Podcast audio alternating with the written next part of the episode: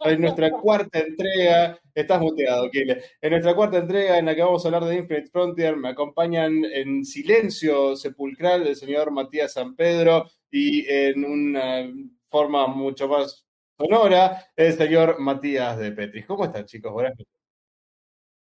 Hola, ¿qué tal? ¿Cómo les va? Eh, qué comienzo accidentado, papá, qué comienzo accidentado, pero tranquilos, tranquilicémonos, ¿eh? ya vamos a eh, ir enderezando el timón. Ahí está, ahí, eh, ahí, se, ahí, se, me va a escuchar. Por alguna razón se me envió todo el, el, programa que teníamos de, de, stream, así que listo, ahora se me va a escuchar perfecto. ¿Empezamos de vuelta? ¿Y cómo estás, Kile? No, ya está, deja, ya hicimos 65 intros. ¿Cómo estás hoy, Kile? ¿Cómo estás esta noche? Todo tranquilo, por suerte. Muy, muy, muy, muy, muy copado con, con, la temática que vamos a tocar hoy. La verdad que estoy bastante emocionado. Hace días que veníamos hablando de esto y, y, el material de lectura que me tocó hacer mi tarea para el programa de hoy, la verdad estoy bastante emocionado de, de discutir con ustedes. Decimos, decimos laburar. ¿Te puedo hacer una pregunta? Este, ¿Me estás tomando solcito o te pusiste mucho maquillaje? Porque tenés como un brillito. No, ¿eh? Eh, no, es, es, es, es, la cámara. Mirá, mirá. Ahí voy cambiando. Ahí estoy con el verde, el famoso verde monitor. Ahí, ahí, ahí, estoy, ahí, estoy, bronceadito, ¿entendés? Mirá, muy bien. Ahí estoy con la onda vampiro. Eh, ¿Conocen al, personaje de C, el espectro? Sí, hay, que tener cuidado con no ser la cabra. Bueno, es, chicos, es un personaje, justo mencionaste el espectro, es un personaje bastante importante en Infinite Frontier, debo decir, ¿eh? Quizás, quizás hoy hablemos un poquito del espectro. Bueno, sí, sí es verdad, yo también estoy muy contento por la temática que estamos abordando hoy. Eh, se hizo esperar, realmente se hizo esperar. Estábamos del año pasado diciendo, ¿qué será esto? ¿No? ¿Qué van a hacer ahora? Porque todo tenía así como una especie de gustito a soft reboot, relanzamiento editorial, Marvel Now, ¿viste? y después con todo el tema de, Future State en el medio. Y digo, ¿qué está pasando? Se termina la saga esta, rebotean todo, después se ve el futuro, pero después vamos a ver el presente. ¿Eh? ¿Qué? ¿Eh? ¿Y ahora? ¿Y ahora? Pero como para finalizar la venta, eso es lo que vamos a charlar hoy. Y eh, debo decir, salió bien. Salió bien, yo estoy a grandes rasgos muy contento con lo que leí entre ayer y hoy, la verdad. Está, está, está bastante bien, loco. No, no, no, no, puedo mentir. ¿eh? Miren que cuando hay que darle paro, le damos paro. Pero la verdad que estuvo, estuvo interesante. ¿no? A, líneas generales, ¿qué opinaron? Muy generales, ¿eh? Si están contentos o no. Muy generales, yo estoy muy contento. Muy, muy contento. Yo creo que ya les había dicho, venía bastante contento con Future State. Me, me mm. gustaba bastante lo que estaban haciendo, pero igual tenía miedo porque acá era como, bueno, de acá en adelante las cosas se van a poner serias de nuevo y de acá en adelante vamos a ver eh, cómo reencaminamos el bote y estoy contento, estoy muy contento, tuve un re lindo día el día de ayer y el día de hoy leyendo lo, que, lo que estuvo saliendo en el programa de hoy vamos a intentar spoilear lo menos posible, pero vamos a hablar de líneas generales de lo que a nosotros nos está pareciendo que, es lo que quiere armar de serie acá en adelante, con estos cómics que ya se ven publicados. Y a mí me pusieron todos ellos muy feliz. La verdad, estoy contento. Hace Solo aquí le está motivado. Bueno, muchísimo mejor. Bienvenidos a todos a no, Secreto. DC. Bien ahí, bien ahí. Bien, me gustó. La verdad, voy a decir algo yo. Sí, sí, es por acá, por acá, efectivamente. Kile. ¿Qué? Ah, ok. mientras, se, mientras se toma. No, que, que, sigamos, perdón, estoy con el delay típico pilarense, no me pelota. No, está perfecto. Eh, a mí. No es un campal, es una peruana. Obviamente, bueno, vamos a ver, el, vamos a tratar de manejar y tratar de no, no, no meternos en el tema de spoiler. Pero la verdad, yo lo, lo, que vi, leí el número 0 de Infinite Frontier, la verdad me pareció agradable, en más de un sentido. Creo que, creo que satisface muchos gustos diferentes, toca un par de ángulos muy copados, toca un par de temáticas medio picantes, que ahora las vamos a charlar eh, creo que más en detalle. Me pareció bueno, estuvo muy bien. Tema artístico, tengo mis tengo mis, mis reservas, obviamente. Eh, hay un par de historias que no, no, no creo que estén a la altura de, de, espera, espera, bueno, lo voy a adelantar sin decir nada. Mati, te va a encantar cuando se la agarre con un dibujante en particular. Listo, no digo nada más, continúa. Perfecto. Eh, lo, lo, cuando, cuando estemos tocando historia por historia, porque es, creo que es casi, y no creo que no me equivoco con el concepto, pero es casi una antología. Eh, eh, sí, sí, es una. Ahora, ahora vamos a andar, ahora vamos a andar, pero antes, pero antes. Vamos a hacer, eh, sí, vamos a recordarle a la gente cómo puede comunicarse con nosotros, cómo puede hacernos felices, por ejemplo, suscribiéndose, por ejemplo, tocando eh, la campanita que les va a avisar cuando salimos al aire. No les va a avisar si quiere estar muteado o no, eso es sorpresa, pero les va a avisar si estamos eh, transmitiendo, que ya es un montón. Eh, aparte de eso, nos pueden encontrar en Discord, donde tenemos un server hermoso, lleno de gente, nos la pasamos charlando, mandando memes y compartiendo información muy, muy, muy valiosa sobre temas vitales como el ornitorrinco y si es venenoso o no. Este, en serio, de eso se charló hoy. Eh, ¿Qué más? Estamos en Facebook, en Toma 5, tenemos la fanpage de facebook.com barra revista Toma 5, tenemos Toma 5 DDH, grupo secreto, grupo secreto está, está, está medio. Me parece que la gente se puede Discord, está un poco quieto el tema ahí. Pero no importa, también estamos en Instagram como arroba rtoma5, estamos en Twitter como arroba revista toma 5 y en algún lado más debemos estar. Eh, ah, tenemos la web www.revistatoma5.com.ar y si quieren, si quieren, si pueden, si tienen ganas de colaborar con nosotros para generar este contenido maravilloso que nos hace tan felices hacer, eh, pueden comprarnos un cafecito para mantenernos despiertos ahí haciendo cosas en cafecito.app barra toma 5. También tenemos nuestro Patreon habilitado, que es patreon.com barra rtoma 5 y, y, creo que ya está, ¿no? O sea, ya son un montón de redes, la verdad, ya está. Son demasiadas redes. Me cansé, sí, tenemos más redes que Spider-Man. Ah, porque es de cómic, ¿entendés? Nacho, Nacho, Pérez, sé que estoy al tanto de que no está el, el, chat en pantalla, estoy laburando en eso. No es tema mío esta vez. Yo no. No, bueno, ¿qué va a ser? Ahora, ahora ha sido Streamlabs. Yo no fui. Yo me bajé de Streamlabs en el teléfono y toqué un poco de eso, pero no, no, no cambié los settings a nada. Me metió un miedo, se batió. Digo, no toca nada, tranquilo, te va a matar. Bueno, perdón. Yo todo esto. A todo esto debo decir que tengo mi remera de Kyle Rayner, feliz, ahí, la estoy mostrando en pantalla. Muy bien, muy bien, Kyle Rayner, era ausente pero bueno. Muy, muy, muy, muy ausente, pero, te, pero tenemos Backpack Girl, tenemos a, a, a Backpack, ah, tenemos a, a, a Team Green Lantern. Team Lantern, boludo, le puso Team Lantern. Dice, o sea, yo no sé si es una genialidad o es hay que cagarlo bueno, trompada. Eh, no en, sé. en, vez de meternos y ahondarnos en las historias que se tocan en Infinite Frontier número 0, ¿por qué no nos ponemos a contar un poco del background de esto?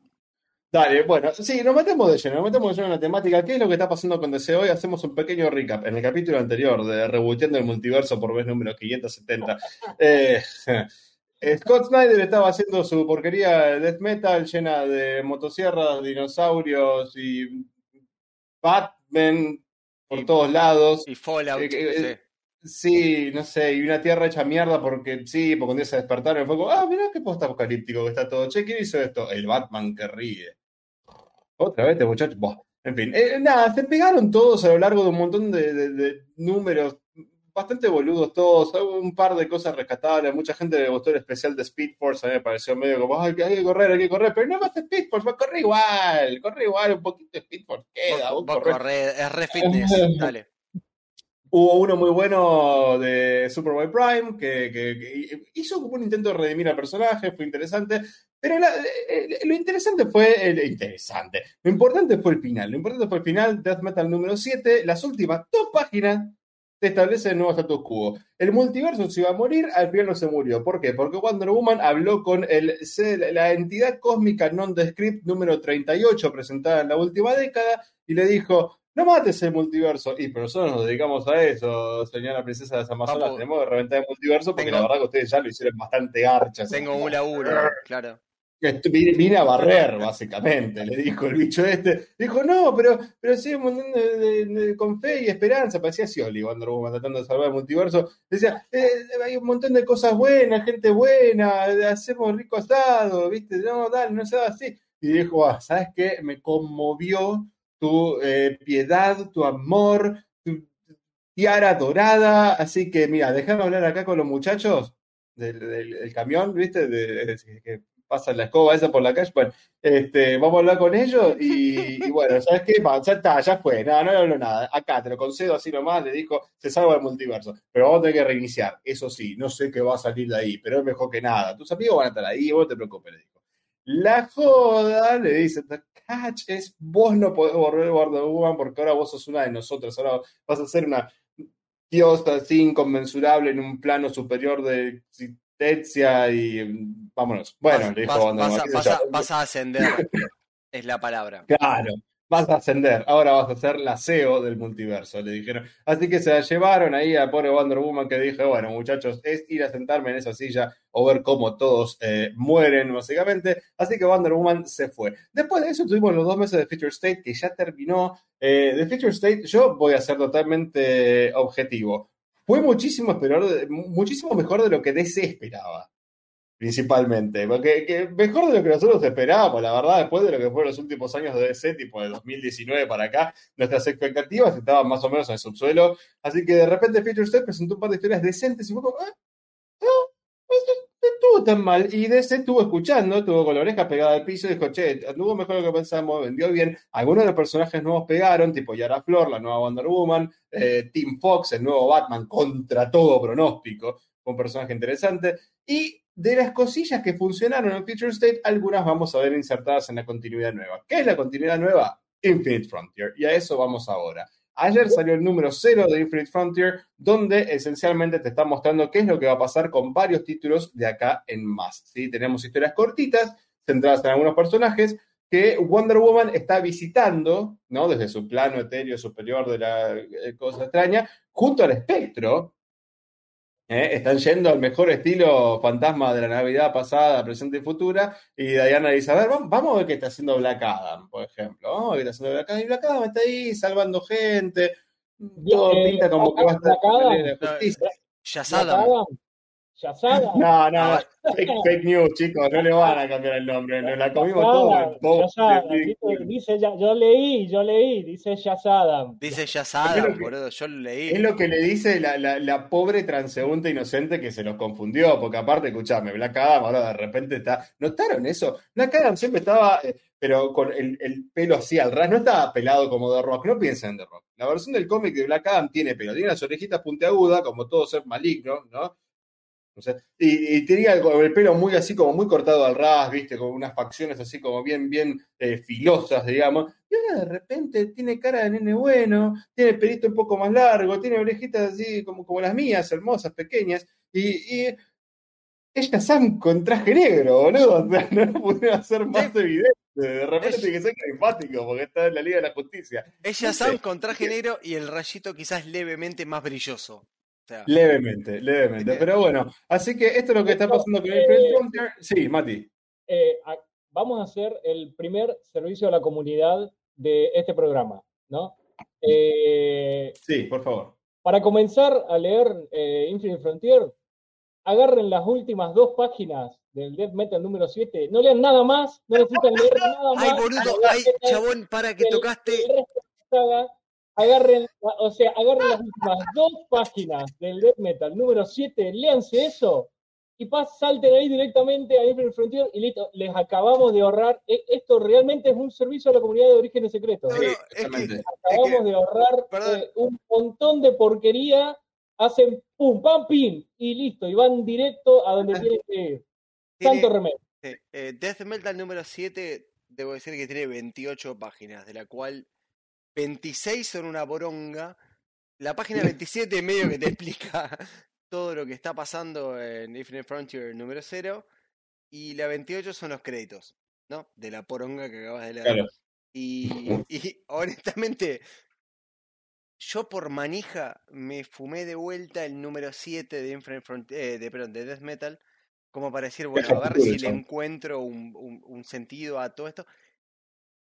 Y la respuesta está en la página 27, chicos. Todo lo demás no, ah, no. es un, un panel, nada más. Un panel. No, todo lo demás es un, un tironeo pavot entre Wonder Woman y, y de, Batman, que bromas, este, tironeando ahí una soga cósmica mientras todo el mundo se pega abajo. Cualquiera, boludo. Cualquiera tiene más mínimo sentido. Pero bueno, eh, No hablamos más de eso, me pone mal. Este, pero sí, ahí de repente el multiverso renace y están todos los superhéroes mirándose y hay, hay una escena donde hacen tipo una banda de rock, boludo. Es, Sí. es más fuerte que yo. Em, El es real. El Poison, real. el Poison ese está bueno. Sí, si lo podés mostrar, Kile, para que la gente vea que no estamos inventando esto, pues realmente no podríamos estar inventándolo, pero este, la, la evidencia siempre es mejor. Eh, sí, en las últimas páginas esencialmente te dicen, bueno, mira, eh, Wonder Woman no, no, no está más, no sabemos qué le pasó, aparentemente ascendió a otro plano existencial, el multiverso se reinició y no es como antes. Antes el multiverso, o sea, va- vamos a hacer un, un recap de cómo era el multiverso. Había un mapita que había hecho Grant Morrison, se tomó el laburo de hacer un mapa y ahora reventaron todo. Debe estar re contento en Escocia, el chabón diciendo, wow, fuck, de haber hecho chabón ahí desde, su castillo en Escocia. Eh, pero sí, Morrison se había tomado el laburo de mapear eh, la mayoría de las 52 tierras, había dejado un poco de misterio por ahí por si algún escritor tenía algo ocupado para aportar, pero era- eran 52 tierras paralelas. Había en el multiverso inmediato, digamos, a la tierra central donde viven los personajes que, que leemos, eh, había 51 tierras paralelas a la suya, ¿verdad? Y eso está acordonado por la, este, la, la pared de la fuente, ¿no? Esta fuente de energía misteriosa de los nuevos dioses. Y por un lado estaba el acceso a Skyland, por otro lado el acceso a Nueva Génesis, opuesto estaba el acceso a, a Apocalypse, abajo estaba el del infierno, etcétera, etcétera. Todo muy colorido, realmente era, era una, una ilustración muy interesante, te muestra el esquema del multiverso. Pero bueno, lo que están diciendo es, el multiverso inmediato no sé si tiene 52 realidades o no ahora, quizás tenga más. Este multiverso ahora está separado del omniverso, que es una especie de, de multi, multiverso. Nadie sabe qué carajo es el omniverso realmente, pero el omniverso es la excusa para decir, la continuidad está restaurada, todo ocurrió, todo es importante. Todo lo que le ocurrió a los personajes ahora cuenta de vuelta. Sí, Batman en los 60 tenía las orejas cortitas y el, el- el coso amarillo ahí y bailaba el twist. No, no sé. Pero este, todas historias pelotudas de Superman en la Silver Age, haciendo la vida imposible a Jimmy Olsen y ninguneándola a Lois Lane ocurrieron. Nada, no sé si tanto. Pero en fin, lo que están diciendo es que la continuidad vieja volvió. Eh, hay algunos palos muy, muy poco sutiles al eh, fallidísimo experimento de New 52 y la continuidad que generó en las páginas de Infinite Frontier número 0, que lo que nos dicen Eh. es, eso no corre más. Ya está, no va más. No Olvídense. vuela, no vuela. No, man. No, todo lo bueno. que New 52 dijo, esto no va más, ahora va de vuelta y New 52 esencialmente es como si alguna vez pasó, no importa a nadie porque fue eh, mierda. Este, este Así no que- va. Este no va a volver. ¿eh? Este no va a volver. Y yo creo que ese es el, el primer aspecto que podríamos charlar, ¿no? Que me parece más que interesante, porque yo creo que eh, Jeff Jones trató de hacer esto de manera un poco más sutil y contando una buena historia en 2016 con River, ¿no? Que sabemos cómo terminó, pues más o menos sentó la base, dijo, che, bueno, voy a laburar a mi productora o algo, y ahí Didio dijo, hora de hacer mierda todo de vuelta. Y en 2018 agarró a sus secuaces, a Tom King, a Brian Michael Bendis, y dijo, bueno, a ver, ¿cómo podemos hacer mierda todo esto? Porque la verdad que tipo, no hay nadie sufriendo, o sea, no, no me genera leer nada, dijo Didio, y empezó a romper todo. Pero como es, como que con Infinite Frontier están reencauzando de vuelta el lado de River. Esa es la primera impresión que nos llevamos. Que de hecho ni siquiera están calentando en reencauzar. Es como, ¿sabes qué? Ya está, sí, pasó y lo arreglamos y el carajo New 52. Esa es la impresión que me llevé yo, por lo menos. No sé si ustedes le- leyeron lo mismo. Sí, sí, yo tengo la misma impresión. A mí, eh, cuando comenzaba a leer la historia, lo que pasa es que, bueno, esto ya viene eh, enganchado de Death Metal, pero eh, yo coincido con lo que han señalado por ahí algunos en el chat. Eh, me hace un poquito de ruido eh, el nuevo lugar que ocupa Diana ahora. Me hace un poco de ruido. Yo entiendo que es un personaje que tiene reminiscencias, digamos, de dioses, o sea, y tiene todo un pasado eh, y bueno, y un presente que está íntimamente relacionado con personajes muy poderosos y ella misma, bueno, también es una semidiosa, pero es como demasiado. No es la primera vez que lo hace DC a esto, de agarrar un personaje No. bastante terrenal y transformarlo en, en un personaje omnipresente y súper poderoso, pero que sea Diana, eh, a pesar de que a mí la, la nueva Wonder Woman me gustó, ¿eh? o sea, me gustó la presentación, me gustaron los números que salieron en Future State, pero que Diana tenga como este nuevo rol me hace un poquitito de ruido por lo que tengo leído del personaje, más que nada, es como algo medio raro, pero bueno, hay que ver a dónde van con el personaje. Pero fuera de eso, sí, yo también tuve, tuve como esa sensación de familiaridad eh, acerca de River al, al, estar leyendo este especial. Y eso, en mi caso particular, está bueno porque a mí River en su momento me recontra gustó, me re gustó. Y me volvió a dar ganas de, de nuevo de leer de DC. La diferencia entre quizás un especial y otro es la variedad de artistas que hay acá. en River eso no se veía, Sí, qué sé yo. A ver, ese es otro tema. ¿eh?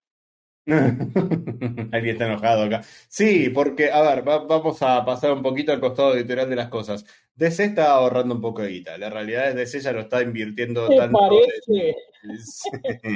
DC está, yo no quiero ser malo con la gente que hizo esta revista, que tan contentos nos tiene, digamos la verdad, pero DC está usando mano de obra un poquitito menos costosa que la habitual. Eh, no van a ver hermosos dibujos de Jason Favok en este especial, por ejemplo, porque bastante carito debe salir, muchachos. Este, sino que, bueno, están, a ver, está bien para mí, por otro lado, que, prueben artistas nuevos, que dejen que otros artistas nuevos este, muestren su material, porque todas estas superestrellas también salieron de, de, fanzine, ¿viste? O sea, en algún momento dibujaban alguna publicación de su universidad, mejoraron su, su craft y terminaron dibujando en Marvel, en DC, Capilla Sixtina, no sé.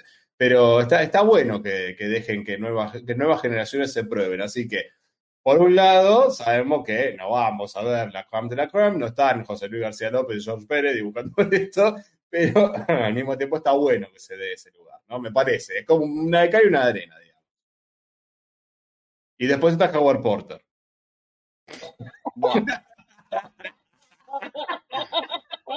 Estamos hablando de Flash, ¿verdad? perdón, perdón, lo tenía que decir porque hoy Kile me mandó un audio súper indignado por los feos que eran los dibujos de la historia de Flash. le digo, ah, es Howard Porter. Ah, eh, le, mandamos un saludo enorme a Javier Paredes, el fan más grande que tiene ese dibujante, al menos en este país, en Argentina. No sé, en otros lugares, digamos, ¿no? Pero es el fan más grande, la banca que le hizo Paredes a Howard Porter durante años. ¿Lo banca en serio? Ah me, ah, me estás mirando como si estuviera diciendo una broma. No, lo banca. en serio. jodiendo, no, no, no, no, no, no, no, lo banca en serio, lo banca en serio. se te planta, digamos, con las dos garras peladas, digamos, lo banca en serio. Ay, Dios. Eh, no, pará, pará, vamos, vamos a ser sinceros. Eh, eh, primero que nada, Howard Porter lleva muchísimos años en la industria, como 30 años laburando, quizás un poco más, fue el primer dibujante del mítico run de Grant Morrison en Liga de la Justicia, con un estilo muy 90, muy, muy, muy así como puntiagudo y qué sé yo, y de ojos grandes y bla, Y se ve un dejo de eso todavía, pero cambió su estilo, lo cambió mucho, y no es la primera vez que esto pasa. Recordarán Keith Giffen también, de repente un día para el otro empezó a dibujar con cuadrados, todo lo que podía dibujar con cuadrados. Este, no sé qué onda con eso. Algunos artistas de repente se levantan un día y dicen, no, no, ¿sabes no, no, no, pero para, eh, eh, tranquilo. Pero con tuvo un accidente, ¿no? Le, pasó con la mano, creo. Tranquilo con Giffen que hizo Lobo Infanticidio, que está genial, boludo, es una locura. No, por favor, eh, no nos metamos con Giffen. Bueno, pero mirá los dibujos de Giffen de la Legión en el 82, en la saga de la Nueva Oscuridad, y después lo que hace con Lobo, con la Legión, en Five Years Later, seguir más lejos, y decís, ¿Qué pasó? Alguien le ató la mano derecha en la espalda, este flaco. este, es tipo Don Ramón, este ay, ay, ay, ¿qué pasó? sí, sí. Claro. Es que como Juan Tony, a ver, a ver, ¿qué pasó aquí? Yo, yo de todos modos, eh, a, mí me gustaría ver eh, cuáles son los cómics en los que Porter se, se luce, no sé, ninguno cayó en mis manos, no tuve el gusto, o sea, qué, mala leche que tengo, no sé, lo, lo, de Flash, lo de la Liga de Morrison, eso evidentemente no es, son otras cosas que... No, no, lo de Flash es la historia, la historia de acá de Infinite Frontier número 0 está dibujada por Flash. No, hacemos, hacemos el, el, dibujada por, Flash, no, dibujada por Howard Hacemos, hacemos el recuento de historias que tenemos de Infinite Frontier número 0. Establecamos de qué va Infinite Frontier número 0 contémosle a la gente de qué va, de dónde viene, ya dijimos, la página 27 de Death Metal número 7, chicos, es lo único que tienen que leer. Todo lo demás les chupa olímpicamente un huevo. Okay. Eh, le hacen clic a esta página para expandir y aparece Infinite Frontier número 0, básicamente. Básicamente. Así que bien.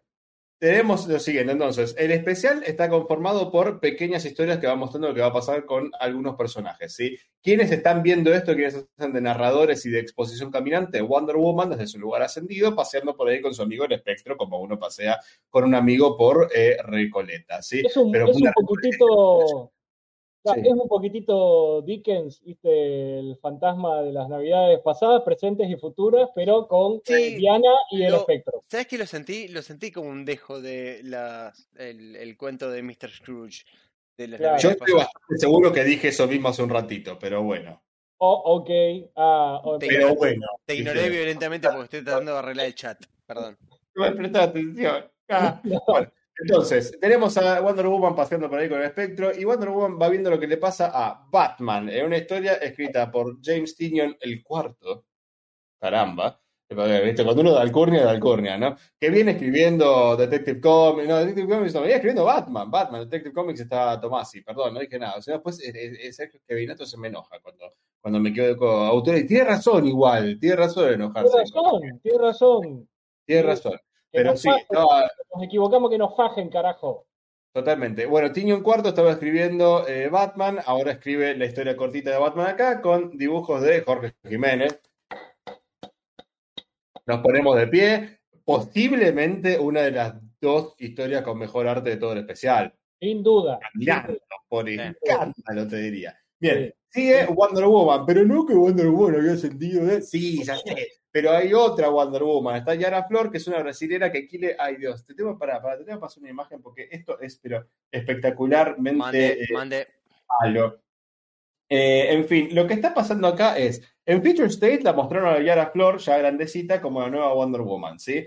Pero acá en eh, Infinite Frontier número 0 te están mostrando a una Yara Flor más joven, todavía intentando descubrir cuál es su relación con las Amazonas y que eso, y para esto está viajando en este especial de Estados Unidos a su Brasil natal, donde aparentemente le espera algo medio jodido porque la tía no quiere que vaya. No te cuentan nada más, así, ¿eh? son, son tres páginas de merda. Ah, te no una nada. gomada, claro. Nada, pero bueno, ya te lo dejan ahí, ahí picando. Este, y lo que se sabe también de Yara Flor es que va a ser la nueva Wonder Girl. Lamento muchísimo por Donna Troy y Cassandra Sandsmark, no son lo suficientemente latinas para tener el nombre de Wonder Girl, así que, Nacho Pérez dice que es la famosa Garota Maravilla. claro, exactamente. O Garota, o Garota Maravilla. Y sí, pues va a ser Wonder Girl, así que estuvo, estuvo muy bien. Ah, Este, pero bueno, hay una escena, ay, no me está cargando la imagen, me quiero morir. Es muy buena, boludo, me hizo reír mucho. Está despidiéndose de la tía en el aeropuerto. ¿Tenés esa imagen? ¿No tenés la, la- la- la página por ahí, Kile? Por Dios, porque ¿De es, cuál? es No sé qué estás hablando. Baja, si tenés Infinite Frontier número 0 Sí, disponible, lo tengo, en lo tengo enfrente. Sí. Ok, andá a la historia de, de Wonder Woman. Ah, que también hay otro evento ahí, vamos a ser honestos. Este, Hipólita deja de ser reina de las Amazonas. Eh, me parece un detalle para destacar, ¿eh? Está, está bien, qué sé yo. Mira, ahí, ahí es- ahí está, listo, ya está, ya está. Ya encontré la imagen, te la estoy forwardeando, Kile, porque esto es una maravilla. Este, a nuestro, a nuestro chat grupal. Bueno, este, esta pobre muchacha se saca una foto con su tía en Ah, el sí, sí. aeropuerto antes de irse. Ya llegó la imagen. La famosa, la famosa Eh, selfie. Claro, este, ¿tu- ¿tu señora anda por ahí, Kile? No, ¿sabes que se fue a dormir? Mi señorina. Bueno, tu, tu, tu señora, que es brasileña, podría haber leído esto con perfecto acento, se hubiese cagado de risa seguramente. ¿Por qué? Porque cuando se sacan la foto, la ves a Yara Flor mirando a la cámara y diciendo, ¿queijo? ¿O qué? ¿Significa queso?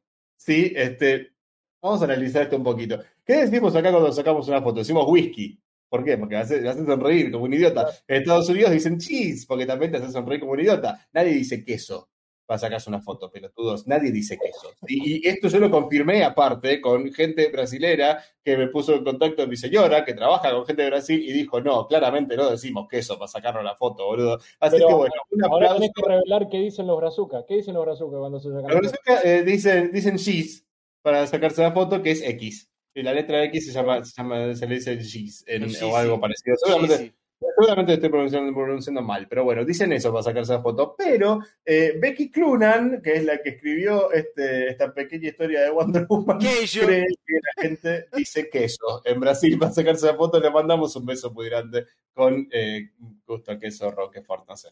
me hizo reír mucho, perdón, pura huevada, pura huevada, me hizo reír mucho realmente. Bueno, eh, entonces, perdón, acá estoy mezclando las cosas igual. Eh, la historia de Wonder Woman es la de Nubia, ¿sí? Donde Hipólita deja de ser este, la reina de las Amazonas, eh, Nubia se convierte en la reina de las Amazonas, Hipólita aparentemente sería la nueva Wonder Woman, como, perdón, esto no es spoiler, está anunciado hace meses, desde que se dijo que Bendis va a estar en la Liga de la Justicia, sabemos que Hipólita va a ser la nueva Wonder Woman de la Liga de la Justicia, así que tenés ese setup ahí, después la historia de Wonder Girl que ya contamos, que eso estaba escrito y dibujado hermosamente, debo decir, la verdad que me encanta cómo dibuja Joel Jones, eh, también uno de los de los highlights en, arte de este, de este especial. ¿eh? Estuvo claro, eh, es la que se encargó también de, de la Wonder Girl de Future State. Este, Exactamente. Sí, ¿Cómo la Wonder Girl? la Wonder Woman. La Wonder Woman. Eh, mil disculpas. Sí, sí, la Wonder Woman. Y era flor crecidita. Sí, y es la que venía manejando a Catwoman, o sea, también. Sí, también Joel Jones venía haciendo lindo laburo en, Catwoman, es verdad. Y después pasamos a una historia muy interesante. Green Lantern Alan Scott. Oh, sí, qué bien que estuvo y qué lindo arte que tiene. Voy a tratar de poner algo en pantalla de ese arc. Dame un segundo. Hacelo, hacelo nomás, yo mientras cuento qué es. Eh, primero, ¿quién es Alan Scott? Para que no sepa. Alan Scott es el Green Lantern original. No, no es el primer flaco al que eh, los oanos le dieron un. Oh, los oanos le dieron un anillo, sino que en los años 40 era un flaco que estaba viajando en tren, el tren chocó, se encontró una lámpara verde, e hizo un anillo a partir de la lámpara verde, que era mágica, y se convirtió en el primer Green Lantern. Y para que vaya todo con el anillo verde, se hizo un traje que era una camiseta roja con una capa púrpura y unos pantalones. Sí, verde, gris, ese carajo. Azul, no, no eran azules, claro, tornasolados eran los pantalones. No, no, no, no, no. Este, sí, la verdad que el traje era un espanto. Pero bueno, e, ese es el Green Lantern original. Antes de Hal Jordan estuvo Alan Scott. Ahí está, Alan Scott. Está en pantalla ahora, ¿eh? Muy bien. Alan Scott era el Green Lantern de Tierra 2, como todos los personajes de la edad dorada de DC Comics. y justito antes de la crisis en Tierras Infinitas, un par de años antes, había aparecido un título hermoso que yo tengo por ahí en su edición española de Editorial 5, que se llama Infinity Incorporated, que era sobre los hijos y los eh, apadrinados, digamos, todos los, los, este, los héroes del legado de la Sociedad de la Justicia de América en Tierra 2. Entre ellos, Jade y Obsidian, que se descubre que son los hijos de Green Lantern. Tiempo después, como parte del desarrollo de la historia de Obsidian, se eh, revela que Obsidian había sido gay todo este tiempo, cosa que él no había terminado de asumir fácilmente. Y en este especial se toca este tema de vuelta, pero esta vez desde el lado del padre, cosa que se viene, se viene ahí tanteando desde el run de Scott Snyder en Justice League, otra realmente. Pero bueno, eh, también apareció la Sociedad de la Justicia ahí un ratito y de repente Alan Scott tiró un comentario como que todos dijimos, mira ¿lo van a hacer canónico esto para el Alan Scott original? Está bien, a mí me parece que está perfecto. Sí, además, digo, esta es una tríada de personajes que al duro de ese eh, le caen muy bien, le gustan mucho, tiene buenos recuerdos tanto de la JSA como de Infinity Inc., de la relación entre los tres. Y acá me parece que está bastante bien manejado en el tema de diálogo, cómo está dibujado, eh, el, clima que tiene. Eh, para mí eh, es mi momento favorito de, todo el especial. esta secuencia es mi momento favorito de todo el especial. Me, llegó, me llegó. Sí, sí, sí, la verdad que sí, como vos decís, es para... estuvo muy bueno, la verdad, estuvo, la verdad estuvo muy bueno. No me lo esperaba. Apenas empezó, empezó con un mambo completamente diferente. claro tuvo, tuvo como un arranque en... No lo esperaba y cuando llegó fue bienvenido. Está bien escrito, muy bien escrito, perdón. A mí me gustó mucho. sí, no, eh, realmente estuvo muy bien. Yo creo que estuvo bien abordado el tema y como decía... sí. Nacho Pérez está preguntando si es eh, Alan Scott es el Green Lantern que tenía debilidad con la madera. Eh, sí, señor, el mismo. Exactamente, exactamente, es ese. Sí, no es debilidad con la madera, a ver, no es que le acercás una silla y el chabón se No, cae no, al piso. claro. No, o sea, él no puede afectar eh, objetos hechos de madera con la magia de su anillo. Porque alguno por ahí dice, ah, mirá, tengo una tabla y a las cosas, oh, no, ah, Oh, Dios mío. Tiene una, Ah, tiene una claro. mesa. Oh, Dios mío. Mi némesis. Claro. el chabón no puede vivir. ¿viste? si su kriptonita en la madera, no, no puede vivir este punto, pobre tipo. Pero no, no, este, no podía afectar eh, objetos hechos de madera, como en alguna época los Green Lanterns más modernos no podían afectar objetos que estuviesen eh, pintados de amarillo. Porque tú sabes. Pero bueno, eh, sí, esta historia estuvo muy bien, estuvo escrita también por James Tinion, el cuarto, y dibujada hermosamente por Stephen Byrne, a quien ustedes ya le han tirado flores, así que no voy a proceder a, tirar No. ninguna más. Ya está. Arreglate, Stephen Byrne, con lo que te dimos. Seguro estás mirando. Ya le dimos suficiente amor. Bien, sí, sí.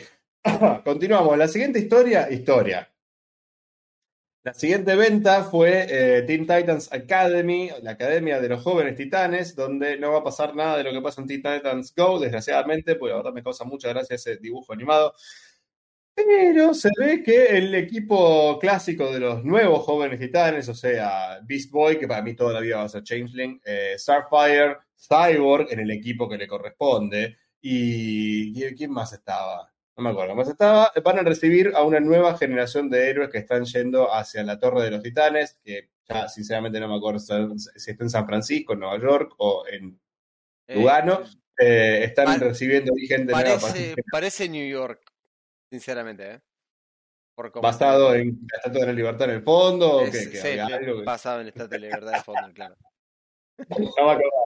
No me acordaba. En la época de Jeff Jones se mudaron a San Francisco por motivos. Así que no, no me acordaba si los habían reubicado otra vez o dónde habían quedado. Pero bueno. Esto estuvo escrito por Tim Sheridan, dibujado por Rafa Sandoval y Jordi Tarragona. A Rafa Eh, Sandoval sí lo, lo conozco, pero Jordi Tarragona no. Claro, eh, bien igual el dibujo, ¿eh? Bien Rafa. ¿eh? Sí, sí, sí. Pero bueno, acá el punch de esta historia era que están metiendo en continuidad a Red X. ¿Quién es Red X? Una eh, identidad alternativa que ha usado eh, Robin en el dibujo animado de Teen Titans. Ya está, de repente le pintó que sea un personaje aparte, no se sabe quién es todavía bajo la máscara, pero se sabe que Red X va a estar ahí. Bien por él. Bien ¿Qué por él. Sí, lo felicitamos todos, gracias, no vuelas nunca. Exactamente.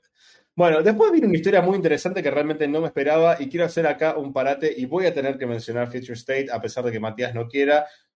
Lamento gama, Matías. Vamos a hablar un poquito de Philip Kennedy Johnson. ¿Quién es Philip Kennedy Johnson? No sé, pero está por escribir Superman. Y ya estuvo escribiendo Superman en Future State. Eh, particularmente escribió uno de los que para mí es, por lejos, uno de los tres mejores títulos que se publicaron en Future State y posiblemente una de las tres mejores revistas individualmente de Future State, siendo los otros dos posiblemente los dos números de Something, eh, que fue Superman House of L, la casa de él. O sea, no la casa Eh. de Superman, de él, el apellido kryptoniano. Es muy confuso esto en castellano, chicos. Pero bueno, eh, se refiere a eso. Donde muestra un futuro donde muchos descendientes de Superman están en guerra con un enemigo invisible y Superman, el Superman original es prácticamente un mito. Algunos de sus descendientes no, no terminan de creer en él, no saben si las historias que les cuentan son reales o no.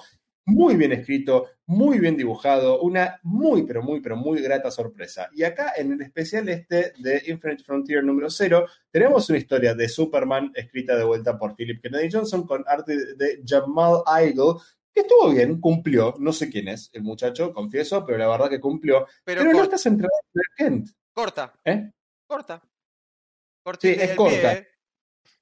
Es cortita y al pie, pero cumple, el, ar- el arte cumple, el guion está muy bueno y realmente despierta un punto muy interesante. De repente, al parecer, Jonathan Kent, el hijo de Clark y de Lois, resulta que es una presencia como disruptiva en la, en la nueva línea temporal según el espectro. El espectro básicamente dice que el pibe tiene todo lo necesario en, en- en el listado, en la receta, para convertirse en un tirano. A lo que Wonder Woman le dice, ¿vos y yo estamos hablando del mismo John, John Kent? ¿Estás seguro vos de esto? Sí, querida, compadre, que yo vengo viendo todo de los 40 para acá, viste, yo, yo vi cuando Hitler le dijeron tus pinturas son una mierda, y mira lo que hizo en Europa después, ¿eh? Así que imagínate con el pibe este, todas las que pasó, Claro, te hacer un... Básicamente es, Sí. este pibe tiene Mm. la receta para ser un tirano desde un punto de vista desde crianza, su adolescencia temprana, su pequeña juventud y todo lo lleva para que tenga un mal día y se vaya de mambo completamente y pase a supervillano. Cosa que también hace un poquitito de mención de, lo que, de, algunas cosas que pasaron en Future State en el título Superman of Metropolis, que para mí fue uno de los peores de Future State. Tenía un gusto a New 52 que te juro era muy, muy, muy difícil de tragar. Mucha violencia al pedo, la historia no tenía sentido, el arte, todas cosas así, poses contorsionadas, el tipo peleándose con Supergirl porque sí, Supergirl irreconocible de boluda que estaba en esa historia realmente, porque la verdad que era insoportable. Eh, no, la verdad, pésimo, pésimo. Espero que no lo tiren para ese lado. Espero que Wonder Woman tenga razón y no el espectro y que Jonathan Kent siga siendo el pibe que todos queremos. Y si Philip Kennedy Johnson se hincha las bolas y lo vuelve a hacer que tenga, no sé si 10, pero por ahí 12, 13 años como para que esté a la par de Robin, yo no me quejo. No, la verdad, no. Claro, no, aparte digo, eh, si esta profecía, ponele, se cumple, medio que se están cagando un poquitito posta en el desarrollo de un personaje muy nuevo y que lo tenemos muy fresco y que lo hemos visto, o sea, tanto en los títulos de Superman de River como en Super Sons, y la verdad que no tiene una goma que ver con que esta profecía se cumpla ese John que hemos leído ahí. Está bien que este John que vemos ahora tiene unos años más, es más grande y hay todo quizás una etapa de maduración y crecimiento que no, no pudimos leer demasiado, pero el John que vimos crecer, eh, que conocimos en River y que vimos crecer también en su persona, el, el, que era amigo de Robin, digamos, el que, o sea, no, no es eh, un futuro tirano, porque tiene un mal día. De hecho, ha tenido un montón de malos días ya. Y, ha tenido malos años, pobrecito. Sí, eh, Tuvo malas décadas también, sí. tanto no, tanto no. Gracias, boludo y no se transformó en un tirano. Entonces, medio que me la tenés que justificar muy bien para hacer cumplir esta profecía, ¿no? Eso hace un poco de ruido. Igual Mati y Martín, eh, perdón, nos estamos yendo un poco de mambo, mm. estamos hablando de Infinite Frontier y estamos hablando de que, bueno, la antología de que Diana va con Spectre pasando por diferentes realidades y están tocando una cada una, ¿no? O sea, vamos, todavía nos quedan bastantes por tocar y bastante tiempo en el programa. ¿Queda tiempo en el programa? Sí, queda, quedan como 45 minutos, dale. Ah, bueno, Bueno, está bien, sí. Bueno, este, sí, bueno, cerramos con eso entonces, con que no sabemos qué va a pasar. Yo la interpretación que hago del espectro diciendo este va a ser un tirano, este va a ser un tirano, para mí, pensándolo un toque, se está refiriendo a Superman of Metropolis. Que a Diana, esto también es importante. Puede ser. Esto también es importante de Infinite Frontier, que lo vamos a decir al, final igual, pero ya va a tener sentido. Para mí se estaba refiriendo a eso y Diana le dice, ni a palo, man, eso no va a ocurrir. Bueno, seguimos. Después tenemos una historia de eh, Green Arrow y Black Canary, escrito por Joshua Williamson, que viene de un muy largo run en The Flash, que a mí particularmente, la verdad, mucho no me llamó. Primero, porque estaba Barry Allen y sinceramente, ¿qué carajo importa Barry Allen? Y segundo, porque Still Force, la fuerza de la quietud, la, fuerza de la inmovilidad, esa ausencia de fuerza. Entonces, no tiene sentido. Es, eh, el, poder de Stephen Hawking, sí. Claro. Empezó, empezó, a hacer la gran Jeff Jones con este color es para cuando estoy contento, este color es para cuando estoy enojado, este color es para Will, que no sabemos quién es eh, Will, y este color es para cuando siento compasión por otro. Este color es para William. Yo, particularmente creo que Joshua Williamson comenzó recontra bien.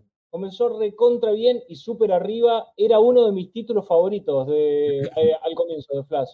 Y fue cayendo. Eh, fue cayendo, sobre todo en el último año y medio. Eh, pero le tengo fe en el sentido de que supo escribir un montón de historias muy buenas, a pesar de que yo tampoco soy Tim Barry, ni, hablar que no soy Tim Barry, eh, soy Tim Wally, eh, forever and ever, pero Joshua Williamson no me parece un mal escritor, por eso le doy el beneficio de la duda para ver qué puede llegar a ser acá en adelante.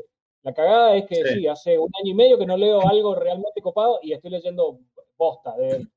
esa es la cagada. Sí, yo de Williamson, la verdad, dejé de leer Flash después de Flash War. Quise ver nada más la historia donde Wally finalmente lo ubicaba a Barry y donde no quedaban más dudas sobre quién es más rápido, porque la verdad que seguía viendo ese debate en internet y era como, loco, están leyendo, le- lean un cómic de Flash, boludo, porque eh, si leen un, Lean un cómic. Un cómic. les va a quedar claro así. Uno, boludo, uno, Este, por los- favor, los- ¿cómo puede los- ser? Los abandono dos segundos, tengo que ir al toilet. Pero por Me favor. parece muy bien. Bueno, ¿Esto así sigue, que sigue bien sin vos? Ok. Sí, sí. Yo la verdad largué el flash de Williamson ahí, con el flash war dije, bueno, listo, ya está. Eh, le- dejaste claro a todo el mundo cómo son las cosas, barba, después empezó con el tema de la, la, la fuerza quieta y la fuerza de la fuerza, porque posta Sí. había, había una strength force que se traduce como la fuerza de la fuerza en castellano, muy estúpido todo. Había Sí, la- una, una fuerza de la Probablemente ese, ese sea el punto de inflexión donde ahí ya no comienza a estar copado, che. La Flash War Ah, eh, era un evento que lo recontra publicitaron y, y se suponía que iba a ser, digamos, Disruptivo para el personaje. No, no, sé, no lo fue, no estuvo bueno, no fue interesante. Y ahí a mí también un poquitito me perdieron. Seguí leyendo el título, pero sí, no, eh, pulgar para abajo. Por costumbre, sí, sí, sí. Pero no, a ver, y, y Flash War, confieso, estuvo bien, más allá de lo gratificante que fue ver a Wally dejándolo de, de garpe a Barry, cuando digo, che, mira, en serio para arreglar el tema, así que, sorry, man, te vas a quedar tres segundos, porque ¡pum! desapareció. Volvió Hunter Solomon, que es un villano que a mí me encanta. El segundo el profesor Zoom, va, este no es profesor, este es solo Zoom, es el señor Zoom. Eh, El primero que se había recibido, este no. Este, pues cuando vuelve Hunter Solomon a mí me gusta mucho, eh, también volvió Bart Allen, así que había, había un- unas cuantas cosas muy, muy interesantes por las cuales leer eh, Flash War, pero la verdad que después de eso fue una picada total. Pero bueno, eh, estábamos hablando de Joshua Williamson porque escribe Green Arrow y Black Canary acá en el especial de Infinite Frontier. Green Arrow es un personaje que a mí, honestamente, me importa de 0 a 3 carajos, más o menos. Perdón. ¿Cómo? ¿Qué? Sí, sí, sí, sí, yo sabía que te ibas a enojar, Matt, pero no me importa. ¿no? No, ¿qué pasó? No, Oh, Pará, ¿por qué, ¿por qué me lo haces enojar? Acá hablé. no, porque no. acabo de contarle que Green Arrow me importa 3 carajos. O sea, Ah, sos- ojo, Vos sos un pelotudo. Roy. Vos sos un pelotudo. Arsenal. Ah, cállate. A, a Roy lo rebanco, eh. Arsenal es una masa, pero Oli es como No, Soy- pero Yo lo banco a billonario muerte. zurdo. Que, no, no Yo lo banco muerte. Aparte, aparte en, Para mí- en Creme Syndicate lo ponen boca abajo, boludo. Está bien. Para mí, Dark Hall lo tendría que haber cagado a palos, sinceramente. Pero, para, para, para. Vamos a hacer un pequeño paréntesis para recuperar un poquitito de la. O sea, eh, acá eh, vamos a revelar, digamos, un, eh, un backstory nuestro de Green Lantern. A ver. Todos bancamos a Kyle más que a Hal, ¿no? Sí, sí. Ok, yo- perfecto, ok, perfecto, perfecto. ¿Quién fue el tipo que le puso los puntos en las IES a Hal? Oliver. En la etapa, digamos, Green Lantern Green Arrow con Dennis O'Neill, fue Oliver el que le dijo, pero papá, estás completamente errado, el mundo Pero- no es así, estás viendo todo en blancos y negros, y hay Pero eso es grises un en el cómic. medio. Pero es un Eh, cómic icónico que no te voy a discutir. Green Lantern Green Arrow es una gran obra, sinceramente. No, no, no, hay, no hay punto de discusión ahí. Yo lo que estoy diciendo a a mí personalmente, como ok, personaje, Green Arrow no me reporta nada, ¿entendés? Es un Batman con un solo truco, es, tristísimo, no, no, no, no, aporta, no aporta. Como, "Oh, llegó el chabón que tira flechas, eh, me pasa lo mismo con Hawkeye, ¿entendés? Es como, soy un superhéroe cuyo poder es tener muy, muy, muy buena puntería, tipo en 99% de los casos, y, y por lo general recaigo en el truco de tiro una flecha y le pifio y todos dicen, ah, fallaste, vos creés que yo fallé, era la flecha boomerang. No, ah, ya está, o sea, no, ya no tiene gracia. Me parece que era, era para otra época y no termina de llegar bien a esta época. Pero ponele, debe ser un tema con Oliver igual, porque Roy me cae bien y Connor Hawk me caía bárbaro. Oliver, no me lo. Sí, igual en Infinite, Front, igual en Infinite Frontier son tres páginas, chicos. O sea, sí, sí, es verdad. son tres páginas de un número de 90 que no hace Sí, nada. Está él teniendo una conversación con Black Canary y de repente recibe una, Así lo dicen ahora, conversación. una conversación que después se pone re picante, debo decir. Eh, con Black Canary No recibe una llamada perdida de alguien Claro. que, como no contesta, evalúa sobre si tener o no una conversación con el resto de sus o no compañeros Asociados. asociados y tiré el celular a la mierda. Me pareció muy bueno, me pareció muy bien dibujado. De hecho, el arte es muy particular y está muy bueno, debo decir. Sí. Eh, me gustó, me gustó, me gustó ese Ah, arte. esperá, bueno, vam- vamos a eso, porque dijimos que está escrito por Joshua Williamson y está, Sí. está dibujado por Alex Malib, que es un artista que viene de Marvel, que ha laburado mucho con Bendis. eh, el varón parece que escribió Bendis de Evento Leviatán, que olvidable, Sí. olvidable verdaderamente, salvo por el arte de Alex Malib, que estuvo muy bien, la verdad. Yo lo había visto no sé en qué título de Marvel, yo he "Ah, interesante. De- debo título". decir, debo decir, debo decir, no lo tenía, no lo tenía en el radar al chabón, pero lo, lo voy a empezar a tantear porque está muy bien, me gustó, Sí. me gustó ese arte, eh.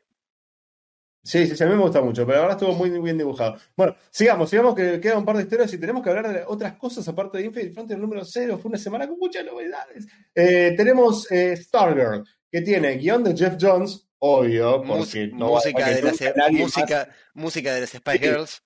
El soundtrack es de las Spice Girls y el arte es de Todd Nauk. Todd Nauk a mí, hay días que me gusta y días que no. Yo voy a ser honesto. Hay veces que el tipo está bien y hay veces que decís, nadie puede pararse en esa postura sin romperse la columna. No, no hay manera. Entonces no me cierra, chabón. No sé. Si vos la querés comentar, esta quiere comentar a vos, ¿no? No, a, ver, a mí me gustó, me parece que es un capítulo de una sitcom de Nickelodeon, básicamente. Eh, es, que, es que vos venís con un cómic que viene con unos altibajos bastante importantes, viene de un run medio movido de Superman, viene con un run de, de eh, con un, un preview, perdón, del de Batman, y de repente te tira un Ujú. Stargirl y es es, eh, ¿Se acuerdan de la película de Lego? eh, Cuando empieza la película, que el chaval empieza Everything is awesome, y todo es luces y colores y felicidad y alegría y qué sé yo. Y básicamente el Stargirl es así, boludo. Es, son Sí. seis páginas de está todo re bien y soy teenager y, y- y, bueno, ahora, ¿qué tal? Y parece un reality. Es tipo, esta es mi vida y bueno, él es mi papá que está en un mecha y, y, le acabamos de dar a, a este tipo y sí, la pasamos barro, pero yo tengo que ir a la escuela y tengo que hacer la tarea y va, que eso... Pero eso cuál es el tema. Es una serie de CW, boludo. Boludo, está- pero está muy, claro. está muy bien. Y está, cada, es recontra disfrutable. Esas seis páginas, creo, cinco páginas, son una masa y están muy bien y me gustaron. Y te dan un corte, porque viene removido y la, ten- la tenés a Diana con Spectre recorriendo el multiverso y lo- los difer- difer- diferentes personajes. Y la tenés con Struggle y la ven es como, sí, está todo bien acá. O sea, acá, acá Eh. está todo bien. En esta Claramente volvió a de la Justicia de América. Claro, acá no hay que cambiar nada. Eh, y otra cosa, pará, pará, pará, porque oh, ay, no sé si decirlo o no. Vos decís que es muy spoileroso. La llamada que recibe No, eh, Pat Dugan. no. ¿No, no puedo contar? No. Ay, boludo. Bueno, lean, leanlo, leanlo, porque la verdad está, está, está muy lindo. Bueno, Pará, Parece- bueno, pará, de- eh, spoiler alert, bajen el volumen en 5 No, no, no, no, no, no, no, no, no, no vamos a decir, no vamos a decir. Tienen, tienen razón, no vamos a decir. Pasa que, bueno, eh, eh, la Stargirl de Jones en los cómics es así. Es como estas páginas que, que vimos acá, digamos. O sea, Sí, claro. yo coincido con Kile, digamos, está bueno que haya un descanso de este tipo, porque venimos de bastante drama, entonces está bueno en ese momento, digamos, un descansito.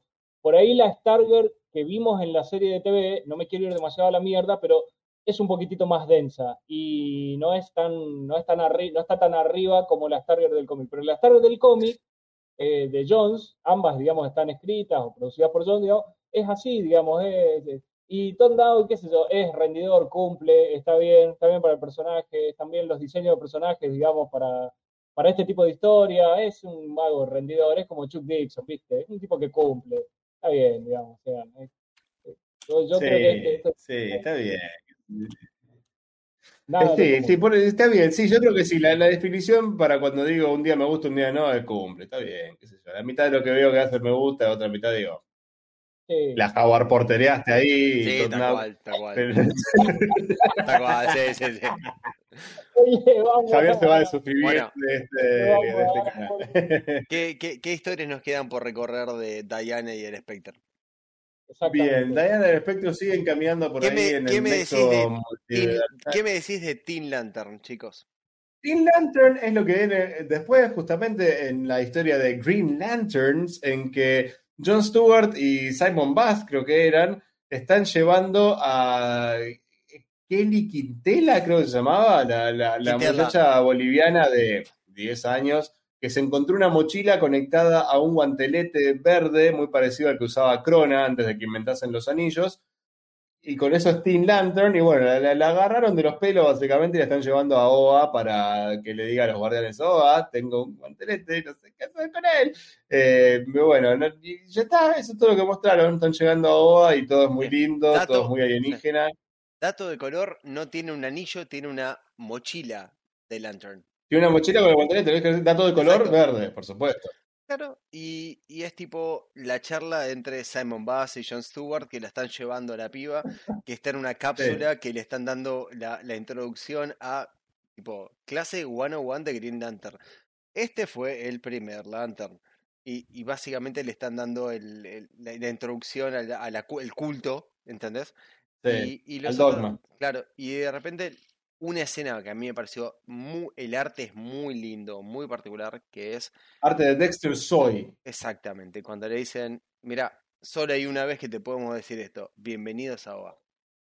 Y le muestran a OA a la piba. Y la piba es tipo, uh, esto está re majareta, o una cosa así, tipo, tiene un comentario tipo en un idioma que no tiene culo con castellano. Pero, o sea, está en castellano en la versión original del cómic, eh, que, obviamente está en inglés, ¿no? Como, como el queso de la pobre piba brasileña se sacó la foto diciendo esto está, esto está re chingado.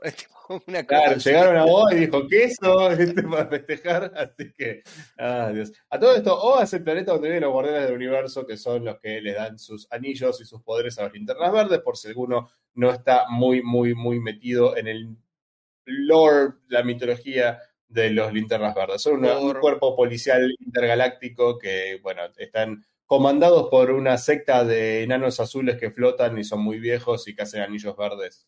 algún, día, algún día convenceré a la producción de hacer un especial específicamente de Green Lantern donde voy a destacarme porque los amo con locura como mi remera lo destaca. Que seguramente todos los que nos están viendo vieron la excepcional película de Ryan Reynolds, así que están muy adelante que tiene que ver con Green Lantern. Eh, exitosa película, por cierto, eh, y muy genial, muy buena. Así que tranqui, que nadie acá es virgen de lo que es la mitología de Green Lantern, seguro. ¿No? Bueno, pero por las dudas, uno nunca sabe. A ver, por ahí en la audiencia tenemos gente que le gusta mucho Batman, le gusta mucho Superman, puede el resto de lo que lee es Marvel, Linterna Verde, no sé, chabón del anillo, y nosotros estamos diciendo, ah, porque van a OA, están en OA, y, por ahí empieza, ¿qué está pisando los Teletubbies, tarado? O sea, claro, Así que bueno, nada, un, un raconto así muy rápido. Bueno, después tenemos una historia corta de The Flash escrita por Joshua Williamson, a quien le dedicamos una linda serie de palos durante 10 minutos de este programa, y dibujada por el artista preferido de Javier Paredes, Martín San Pedro y Matías de Petri, que es Howard Porter. Hijo de puta, hijo de un container cargado. No, no, no, no, no, porque después YouTube se enoja. Hijo de Porter, decirle. Hijo de Porter. Es un, es un, hijo de Porter de un container cargado de Porters. Reporters. Este, bueno, pero a ver, más allá del el, arte, que bueno, para mí no era el mejor día de Porter, es bastante cuadradota eh, todo el dibujo. No, Porter viene dibujando no hace rato. No es un tema de, de, un cuadro en particular, es un tema de consistencia. Ahora voy a, poner, voy a poner en pantalla el, el... Hay dos cuadros de diferencia entre lo que voy a mostrar primero y lo que voy a mostrar después. Y, y quiero que se note lo inconsistente que es este tipo dibujando, porque honestamente me, me, me, da el quinto forro el orto, perdón. y me hace, me, hace complicado seguir el hilo conductor. Tengo una bronca particular con el muchacho. Pero bueno, continúen. La, a nivel comiquero acerca de Flash, dale. Veo. Sí, el, el, el tema acá en particular. Bueno, entonces, este, lo que tiene interesante. Uh. Dale. No, digo, el, eh, uno de los problemas que, tiene Porter acá, qué sé yo, es, por, ejemplo, no sé, los rostros, boludo. Eso, ah, es, ah, me mata, me mata, me mata el tema de los rostros. Eh, eh, no sé, parece que es como que están en otra dimensión, ¿viste? O sea, no sé, que, pasaron por algún filtro. no sé si es algo del entintado, qué carajo, pero ah, es tremendo, te duele, te duele en el alma ver esos rostros, anatómicamente por ahí los personajes no, están del todo mal, pero los rostros son tremendos y no, no, no. Ahí puse, ahí puse en pantalla porque, no, porque no puedo tolerar, hay dos cuadros en el mismo panel de diferencia, chicos, entre eh, la imagen de la izquierda y la derecha, perdón es para mí es, es, complicadísimo seguir el hilo de un dibujante que dibuja así. Ay, por favor, no. Ahí, ahí se me actualizó acá y estoy viendo las dos imágenes ahí. En la segunda te perdón, corrí muy rápido claro. acá y que así. corrí, corrí demasiado rápido y me olvidé cómo hacer matemática. es terrible, pobrecito, sí. Pero bueno, eh, sí, la verdad no, no, no fue el mejor día de Howard Porter, que vamos a ponerlo así. Hay días que Todd Nauk me gusta y días que no. Hay semanas que Howard Porter no me gusta y un par de días al año que ah, este no estuvo tan mal, es un Justice League 3000, me lo puedo aguantar, está, todo bien. Eh, sí, esto no, no, fue, no fue su mejor trabajo, pero vamos a destacar acá el guion de Joshua Williamson, no porque sea una cosa que decís, a nivel pues en movimiento, sino por lo que pasa. Lo que pasa en la historia es muy importante y lo voy a decir. Lo voy a decir porque es lo que estamos esperando todo hace, no sé, 14 años, más o menos. 14, 15 años, tranca. tranca. Y vamos a decir porque estamos muy felices y porque ni siquiera es un spoiler, porque esto ya estaba anunciado. Acá nomás te cuentan cómo es que sucede, así que eso vaya a leerlo, no voy a dar el detalle de qué es lo que pasa. Pero Barry Allen se junta con Wally West y le dice: Mira, macho, yo me voy a dedicar a otra cosa. Flash, ahora sos vos. Wally West es el nuevo. Wally West es el nuevo Flash, es el verdadero Flash, es el Flash central del título de Flash, como Así que si no contratan de vuelta a Didio para que lo convierta en un asesino serial o alguna estupidez así de esas que hace, o en el doctor Wally Hattan, eh, estaría genial. ¿eh? A ver si lo mantenemos y dejamos de cagarla cada dos revistas como venimos haciendo. Mm. Así que bueno, muy feliz con esto, ojalá dure, ojalá acaben, etcétera, etcétera, etcétera. Joshua Williamson, voy a saber esto. Con todo lo que le cuestiono del run de Flash, no me cabe la más mínima duda que le tiene un gran afecto a Wally West y que entiende el personaje de Wally West, cómo funciona y cuáles son sus motivaciones. Así que lo mejor, lo mejor desde acá le deseamos lo mejor. Ojalá nos dé un run de Flash memorable que venga después del de Wade y el de Jeff Jones y Mark Miller y Grant Morrison. No sé, no sé, que haga lo mejor que pueda. Le deseo lo mejor realmente. Estoy muy contento con esta decisión. Excelente. Yo también, ¿eh? ¿eh? O sea, no por estas paginitas, salvo, digamos, por esta revelación, que era algo que veníamos esperando. Eh, y la verdad que sí, yo creo que va a ser un buen Flash, va a escribir un buen Wally. Estoy seguro, le tengo fe, le, tengo mucha fe. Así que sí, muy contento. Muy, muy contento. Sí, eh, escuchamos una cosa, Martín. más allá de. Y Martín, obviamente Matt, pero. De, y Martías. Claro. Dentro de este nuevo rerun que, que está mandando, también no solamente sacaron Infinite Frontier número 0, creo que estaba Creme Syndicate también. Sí, ahí vamos con eso, ahí vamos con eso. Dejamos de hablar del especial de Infinite Frontier número 0, lo único que queda es el epílogo, del epílogo no voy a contar nada, el epílogo está centrado en el final del paseo de Wonder Woman Spectre, nada más. No, voy a tirar ni una pista porque está muy bueno lo que pasa ahí. Vayan, leanlo que está muy lindo y ojalá les guste el final. A mí me gustó, la verdad que se, pinta interesante. Pero sí, tuvimos más lanzamientos, tuvimos eh, lanzamientos muy interesantes. Este, se lanzó, eh, bueno, salió un nuevo número de Batman con el sellito de Infinite Frontier, así que sabemos que va a estar afectado por lo que sea que se haya visto en el especial número 0, eh, en Future State y demás. Pero vamos a hablar de un nuevo título que salió, que fue Crime Syndicate. Y espero que ya estemos compartiendo la tapa. Así, mira cómo te lo digo. En esto. No estoy echando a hacer nada. Estoy en, esto, en este preciso momento. Uh, ¿Cómo lo pones? me encanta, ¿eh? me encanta, me encanta poner una evidencia de esa forma. Ahora se desconecta. ¡Ah, no, Chile, boludo! Eh, se, te, fue el operador, boludo.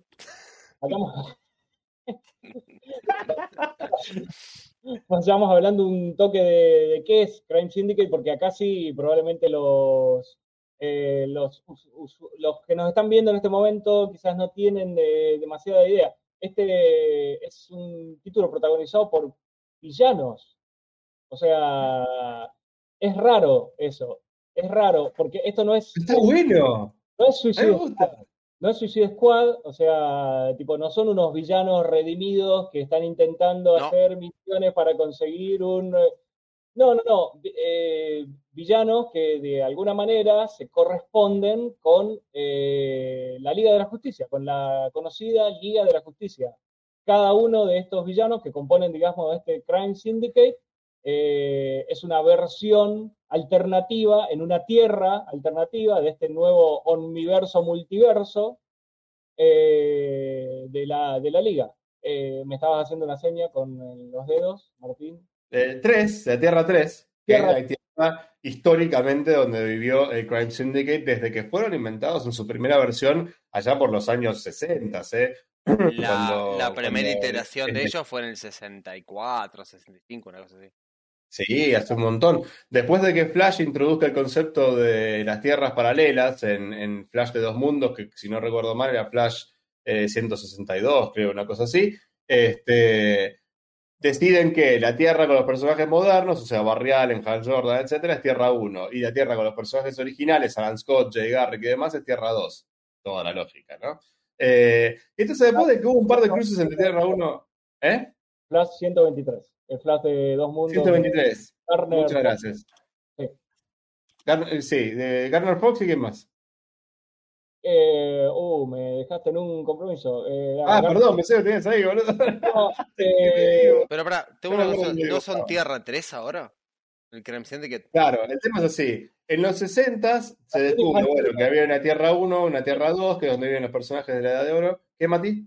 Carmine Infantino, qué hijo de puta, ¿cómo nos vamos a olvidar de Carmine Infantino? Bueno, y después un día dicen los, los editores de DC, che, bueno, esto de las tierras paralelas está garpando, a la gente le gusta. Yo, ahora, si hubiese una Tierra 3, ¿qué habría? Villanos. Duh. O sea, tenés la Tierra 1 con los héroes centrales, modernos, etcétera. La Tierra 2 con sus versiones de la Segunda Guerra Mundial y lo que publicábamos hace 20 años. Y en Tierra 3, los malos. En Tierra 3 todo está mal, todo está al revés. Cristóbal Colón descubrió Europa. Benedict Arnold es uno de los padres fundadores de Estados Unidos en lugar de George Washington. Eh, no está Superman, está Ultraman, es el líder del sindicato del crimen de América y gobiernan el mundo, básicamente, porque es un mundo donde el mal siempre gana, todo está al revés, hasta la Y es moral está. Ultra corrupto. O sea, básicamente la corrupción es, es- es el menester del día a día.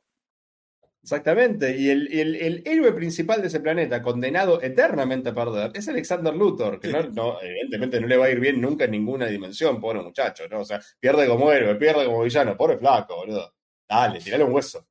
¿Me No, de hecho, lo, que está piola, digamos, de, de esta tierra también es que a pesar de que el Crime Syndicate eh, son villanos, eh, por la gran mayoría de la población son considerados héroes. Aun cuando los tipos son unos eh, eh, asesinos seriales, básicamente, ¿no? Porque No.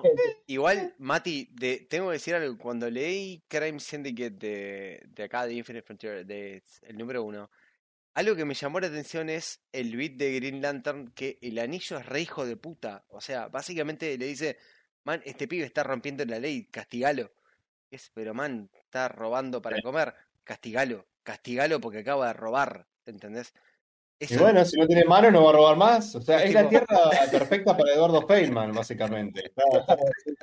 Me encantaría mudarse a Tierra 3 al muchacho. Claro, pero, pero, pero incluso te das cuenta que el- la parte humana de Green Lantern de, de, de, de este Crime Syndicate es, es tipo, man, no está tan bien lo que. Mátalo. Mátalo, acaba de robar, mátalo. no te-. Ahora, perdón, el, el arte de este número estuvo muy bien, es de Kieran McKeown, que de algún lado lo tengo, lo tengo visto, no es la primera vez que veo arte suyo. El escritor no me suena para nada, es Andy Schmidt, pero no lo juro. bien, Andy Schmidt. Me gustó, me gustó, Sí. la verdad que me gustó. Me ¿Vos compró. lo ubicás, Mati? Me compró. No, no, tampoco. No, no, yo la verdad que no lo tengo. Eh, Bueno, este, del nuevo, este, este batch de talento nuevo que está entrando a DC, o por ahí es alguien re grosso que ignoramos porque somos unas bestias, no sé. Sergio. Claro, eh, va a aparecer seguramente Schiavinato si todavía está ahí en el chat y nos va a salvar y nos va a decir, pero ustedes infelices, ¿cómo no lo conocen este? eh? Y Claro. Hola, les mando un saludo, Manga de Ignorantes, me encanta el canal. Este, a todo esto, Andy Smith escribió las mejores historias. Nah. Eh, pero no, la verdad estuvo muy bien. Eh, tiene un par de cosas que hacen eh, como homenaje, entre comillas, a otras cosas, a otros cómics más viejos, muy clásicos, a cómics muy viejos de la Liga de la Justicia. Eh, hay una, una historia de backup al final que es sobre el origen de Ultraman, donde la primera página, y esto ni siquiera es un spoiler porque es la primera página de backup, es la primera página de All Star Superman. Esto viene a ser la primera página de All Star Ultraman. Es fantástico. Es dibujado por Brian Hitch. Aparte es un carbon copy, es, es, la misma página. ¿eh? O sea, es, es, igual, es igual. estuvo re bien, la verdad que estuvo muy simpático el detalle. Bueno, dibujado por, por Brian Hitch, muchachos, que, que, you know, Brian Hitch. Sí, sí, sí. Ubica, ¿no? Sí, sí lo ubico. De Ultimates, de. Bueno, en una etapa de JLA que no fue la mejor, pero no, a mí me gusta Brian Hitch. Yo lo banco, tiene. tiene yo a Hitch lo tengo, lo, tengo de, lo tengo de Marvel, o sea, de, de Ultimates. Sí, claro, de Ultimates. Pero bueno, a mí me gusta, a Wonder Woman a veces le hace un poco cara de, de Raúl y no está bueno, pero fuera de eso tiene un estilo que me gusta mucho.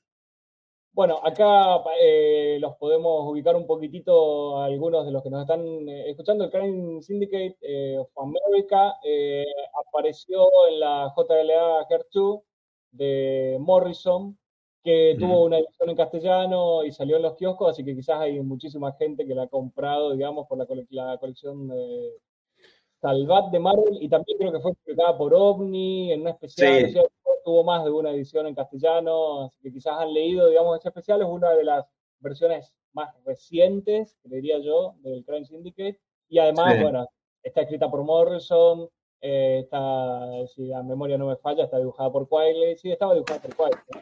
Sí, es de Morrison y Quietly, también conocido como escribime y dibujame todo, bueno, o sea, lo que quieras conmigo, no me interesa. Pero... Eh, Earth 2 es muy bueno. La historia esa que vos decís se llama JLA Earth 2. ¿Por qué? O sea, es un juego de palabras.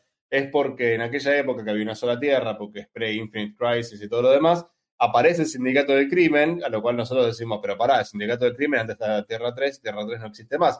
Bueno, resulta que Morrison dijo, hay una Tierra en el universo antimateria manéjense, acéptenlo, dijéronlo como puedan, a mí no me interesa por ser Grant Morrison, estoy muy ocupado contando mi dinero, así que hay una tierra en el universo antimateria, en esa tierra la moral está invertida, los órganos de la gente también, existe el sindicato de crimen y bancate lamen. Así que sí, hay que dejar en claro esto sobre el sindicato de crimen de América no intenten encontrar un hilo conductor de historias del Sindicato del Crimen de América del 64, 65 para acá, porque no lo hay. Ha habido múltiples versiones. Absolutamente inconsistente, Martín. Por eso. Así que sencillamente esta es la versión que tenemos ahora. Es el número uno de su primer cómic donde protagonizan ellos. Así que vayan, léanlo, disfrútenlo. Es un grupo de personajes muy interesante. Es esencialmente la Liga de la Justicia haciendo que se le canta el culo, pero bueno, siendo en su núcleo eh, criminales. ¿Qué va a ser? Es así. Pero la verdad estuvo muy bien. A mí me parece una apuesta interesante darle su título propio a Crime Syndicate. Es algo eh, jugado por parte de DC. Y lo mejor de todo, porque esto es lo que cuenta al, final del día, estuvo bueno. La verdad que estuvo bueno. Es un cómic entretenido que cumple, está muy piola, mejor que muchas cosas que han publicado en los últimos años. Así que, véndese. totalmente. ¿Qué me decís de Batman, Martín? ¿Qué te digo de Batman? De Batman te digo que pasó lo mismo de siempre, que rebotearon el universo y Batman está como, a mí me importa un carajo. Batman está en la misma, Batman está en la misma en lo que venía, él sigue preocupado porque no tiene plata, porque Joker está suelto por ahí, es el hombre más buscado del planeta después de que hizo mierda a toda la ciudad en Joker War, que no leí, confieso que todavía no leí. Eh, y está, está triste también porque su hijo renunció a ser Robin y se devolvió con la mamá, historia que también está eh, contenida acá en Batman número 106.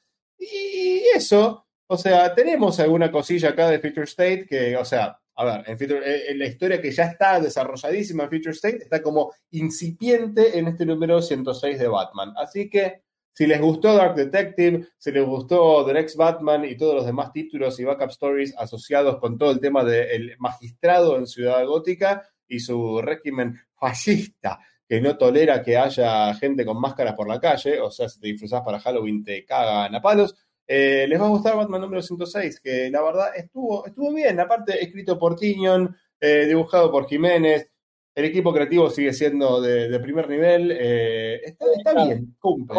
Jorge Jiménez, digamos, dibujado por Jorge Jiménez, que, Jorge es, una, Jiménez, sí, sí, que es una bestia. Eh, a mí particularmente me gusta mucho y acá está muy bien, Está muy bien, muy bien en lo que es la narrativa, en lo que es las expresiones, eh, el, tono que le pone a los personajes. No, no, no, está muy bien. Ojalá se mantenga, ojalá dure. Ojalá dure como dibujante porque está haciendo un muy buen trabajo. La verdad que sí, la verdad que sí. acá, muy, muy bien. Este... Eh, perdón, Martín, acá Nico Gatt dice que la de Morrison es una versión de una época en la que había que hacer malabares para contar historias de universos paralelos sin multiverso.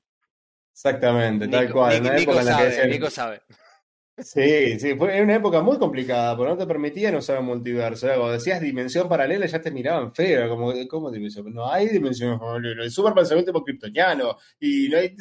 Ah, y, no, pero el hipertiempo, no. No. No, el hipertiempo no, papito, el hipertiempo es muy complicado, solamente Mark Waid lo entendió, así que, fuck you, no, basta. Así que sí, Morrison se desarrolló bien para contar una, buena historia con el sindicato de crimen, que, son personajes que son interesantes de ver. Está bueno, ver a la liga enfrentarse a, sus, a sus reflejos oscuros. Bien, me gustó. Che, eh, una cosa que tenemos acá en el tintero es eh, Suicide Squad, chicos. No spoilemos la parte de Superboy, pero Suicide Squad. Eh, eh, fue un spoiler brutal lo que acabas de hacer, igual. Maldito sea el alcohol. No, no, no. Eh, este, lo, tenía, lo, tenía, notado. Suicide Squad, no spoilemos la parte de Superboy. Claro. Queriendo decir su aparición y participación, pero bueno, no vamos a decir que es Superboy, como para que haya misterio. ¿Será el Clark Kent de los años 50? ¿Quién sabe? epa, epa. Claro. No sé, no sé. Pero sí, Suicide Squad Voy a ser honesto. Es la primera vez que leo en muchos años. Eh, a mí me gustó el Suicide Squad original de Ostrander y no me acuerdo quién carajo dibujaba, pero eh, el, el, Suicide Squad original de los 80 a mí me gustó. Después, cuando empezó a convertirse como en el grupete hip de villanos copados y qué sé yo, y Harley Quinn estaba en cada maldita viñeta de cada maldita puta página y portada, ahí lo dejé de leer porque Harley Quinn me tiene los huevos al plato ya. Así que este número estuvo bien, la verdad aposté a que esté mejor, a que tenga un 200% menos de Harley Quinn y por suerte la apuesta me salió bien. Estuvo bien, me gusta que metan a Peacemaker ahí. Eh, me parece que. Eso, eso es lo mejor. Me pareció que de este número eso es lo mejor. Mucha participación de Peacemaker, eso estuvo muy bueno. La verdad que eso me, me copó mucho. Yo no sé si Peacemaker ya, venía de antes, como mencioné, estoy bastante desconectado de, los últimos años de Suicide Squad, pero a mí me da la impresión como que Peacemaker y, Rick Flag tocan un poco, ¿no? Es como que vienen cumpliendo casi, casi que el mismo rol. Es eh, que se están chocando en el tema de los roles, claro. O sea, básicamente solapan. Claro, o sea, son el flaco que, que sí, que está del lado de Waller y que controla el resto de, los sensibilizados del orto de esto cuando están afuera haciendo misiones, pero no, necesitas dos de esos, o sea, necesitas a Rick Flag y a Peacemaker, que aparte entre ellos se llevan como el orto seguramente, porque Peacemaker es un enfermo y Rick Flag es un tipo un poquito más, más centrado, por lo menos lo era en el Random Strander, qué sé yo. No sé, la verdad me perdí mucho de, Suicide Squad porque había mucha Harley. No quería había demasiado Harley. Mucha Harley. No sé si vos estuviste leyendo, Mati, de, Suicide Squad antes de esto.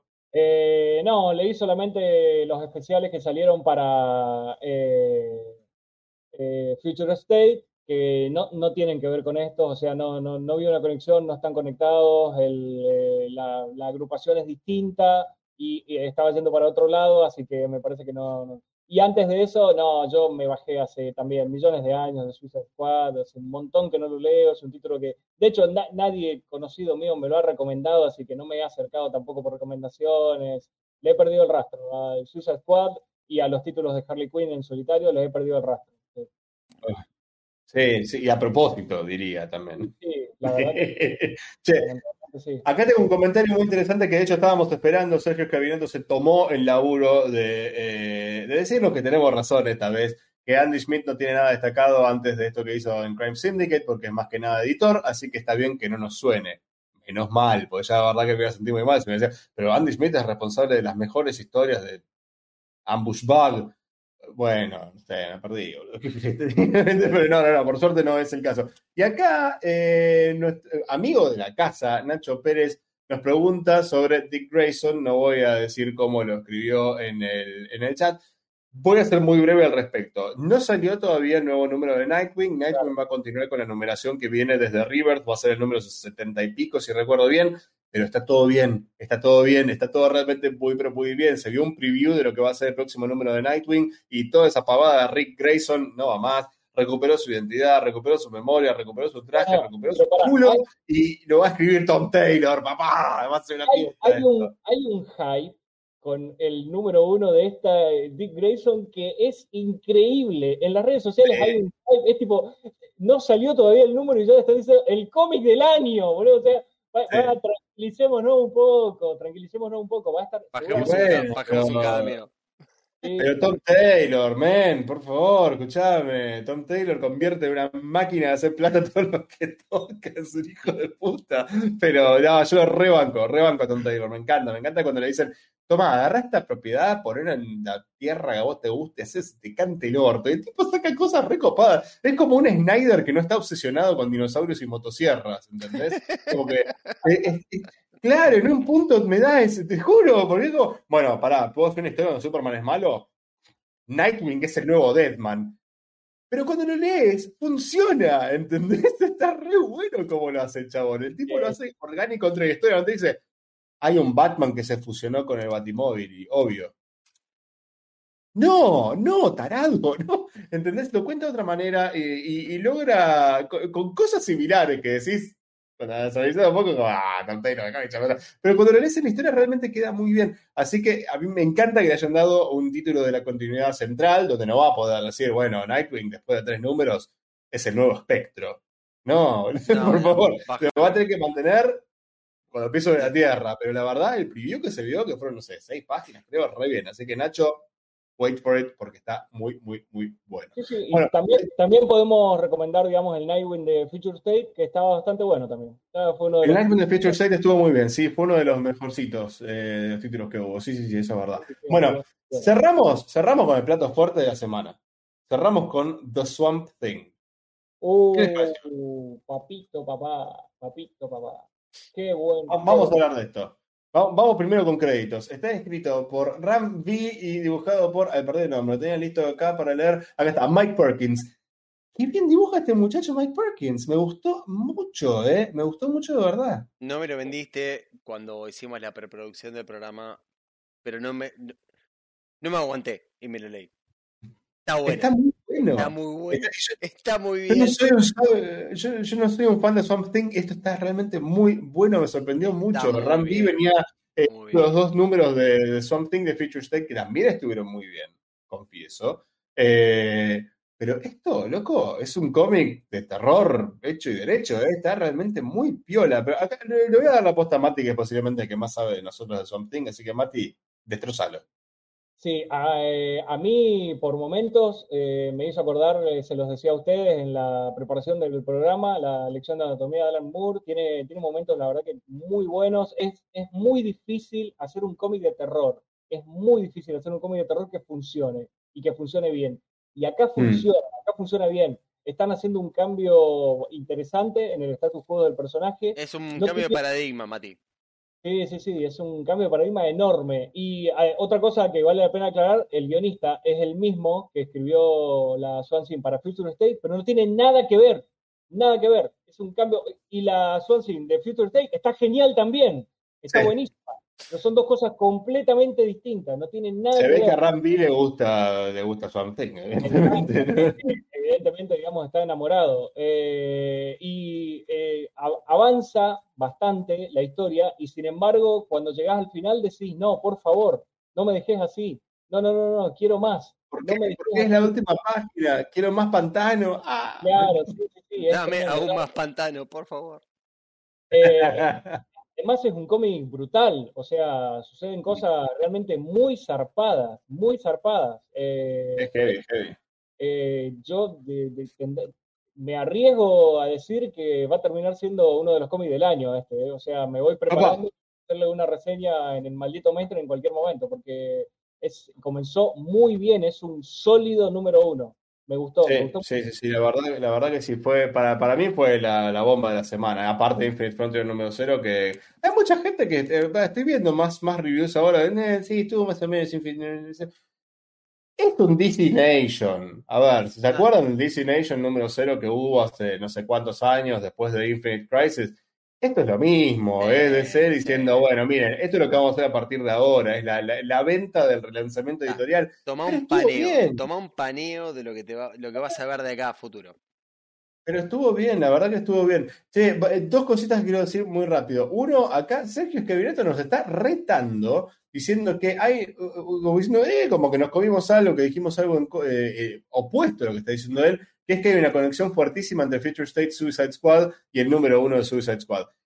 No solo estoy de acuerdo, porque es innegable realmente, sino que eh, no recuerdo que hayamos dicho lo contrario tampoco. Así que sí, sí, hay una conexión muy grande. En, en, el Suicide Squad de Future State igual había como un, un plot twist así medio loco que, que, acá no sé dónde encajará, habría que ver cómo no, lo manejan. Eh, me parece que, lo que lo que yo dije es que el equipo era completamente distinto, o sea, era variado. Y sí, yo particularmente dije que eran dos cómics diferentes, o sea, no hay, no hay, ah. una, no hay una relación entre el, o sea, no hay una línea directa que conecte como si, eh, eh, como si pasa, digamos, con otros títulos, o va a pasar seguramente con otros títulos. Pero sí, está bien, es cierto, hay una conexión. Sí. El, el, equipo es completamente distinto, lo cual tampoco es raro para un eh, título como Suicide Squad. O sea, no es raro, digamos, que el, el, equipo vaya cambiando todo el tiempo, ¿no? O sea. Mm. Sí, no, no, más bien, sí, justamente es el chiste. El, el, el, gaste de Suicide Squad es ese, o sea, van claro, rotando, claro. son completamente que, expendable todos.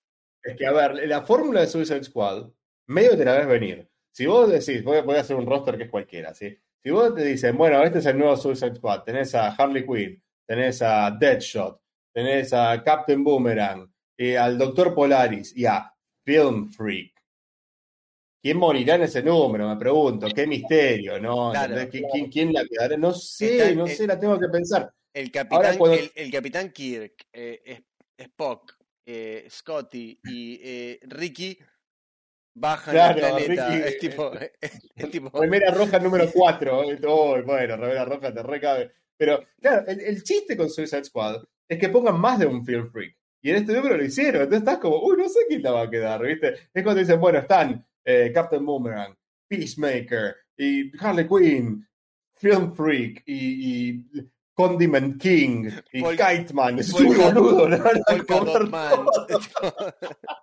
Digo, si tiene que morir uno solo, ya no puedo predecir cuál es, porque hay tres que no le importan un carajo a nadie, ¿entendés? Pero tiene que, que, que ser muy cuidadoso con esas cosas Suicide Squad, porque si no es como que es re evidente que la va a quedar a, a ver en qué página le explota el cerebro este estúpido por no obedecer.